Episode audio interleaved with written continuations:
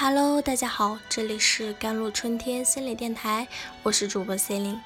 今天跟大家分享的文章叫做《理解才是对他人最大的善举》。喂，人生，我在的哟。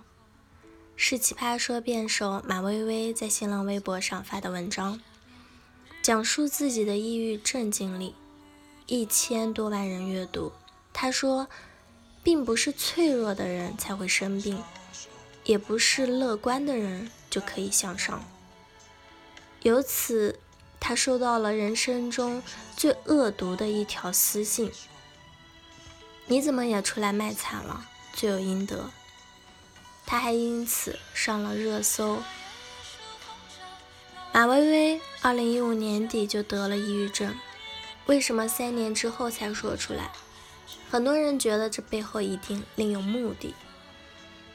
他撕别人的时候，不是撕的挺欢乐吗？别拿抑郁症洗白了，他是卖惨，为了赢比赛，不择手段炒作。他的抑郁症都是撕逼撕出来的，活该。实际上，抑郁症最开始并不是他自己说出来的，而是在《奇葩说》节目上被对方对方的辩手。也是他的朋友黄志忠说出来的。面对辩题，如果有一杯忘情，就是忘记悲伤情绪的忘情水，你会不会喝？支持喝下去的黄志忠说自己有个朋友，他不太敢去人多的地方。他说，只要想到底下的那些人，可能其中有一个、两个就是在网络上骂我的人。我就会觉得痛苦和心悸。每个人都在对我笑，可是我害怕他们在想什么。他口中的朋友正是马薇薇。必须得承认，马薇薇很多人对她的印象并不好。场上强势狡猾，言辞犀利。她是奇葩女王，场下挺潇潇，抱团手撕姜思达。很多人骂他人品太差，粉路转黑。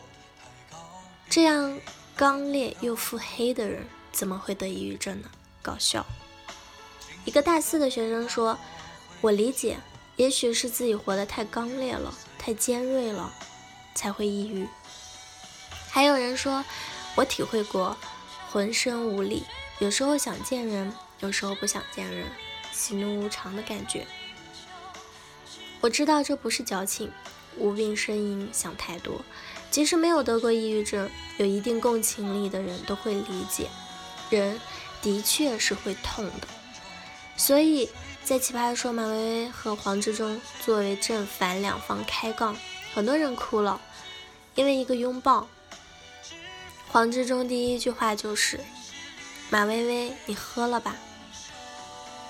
马薇薇反驳。我害怕忘记那些伤害我的人的同时，也害怕就是忘记那些帮助过我的人。他口中说帮助过我的人就是黄志忠、颜如晶那帮奇葩说的朋友。黄志忠寸步不让，我宁愿让你忘记我们，也不要记起那些伤害你的人。马薇薇突然流泪，如果我连你们都忘记了。那么我活着还有什么意思？看着痛哭的马薇薇，他停下辩论，拥抱了她。你不是他，又怎么知道他到底痛不痛呢？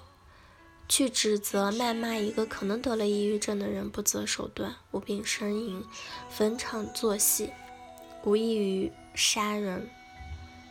千万不要假以正义之名，做伤害他人的残忍之事。马薇薇说，她去见心理医生时，心理医生会让她反复说痛苦的细节，一遍遍回忆抑郁时的感受。心理咨询师是魔鬼吗？为什么要一遍遍的揭伤疤？不管一件事情看上去多么不好，理解它都至关重要。理解这些黑暗之事，就是把光带入黑暗。这些人性中的黑也因此被照亮。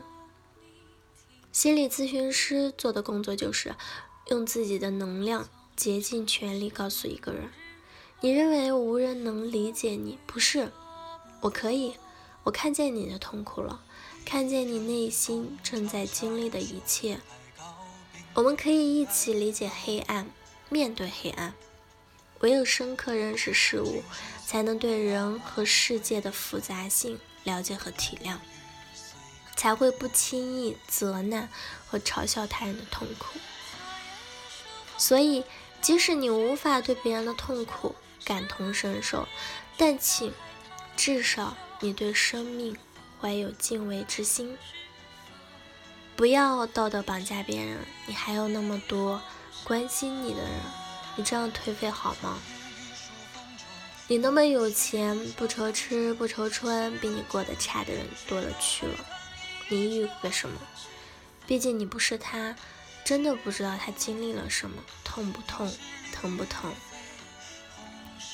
蔡崇达说：“理解才是对他他人最大的善举。”所以黄志忠在微博上对马尾写道：“我真心希望这样的水被发明出来。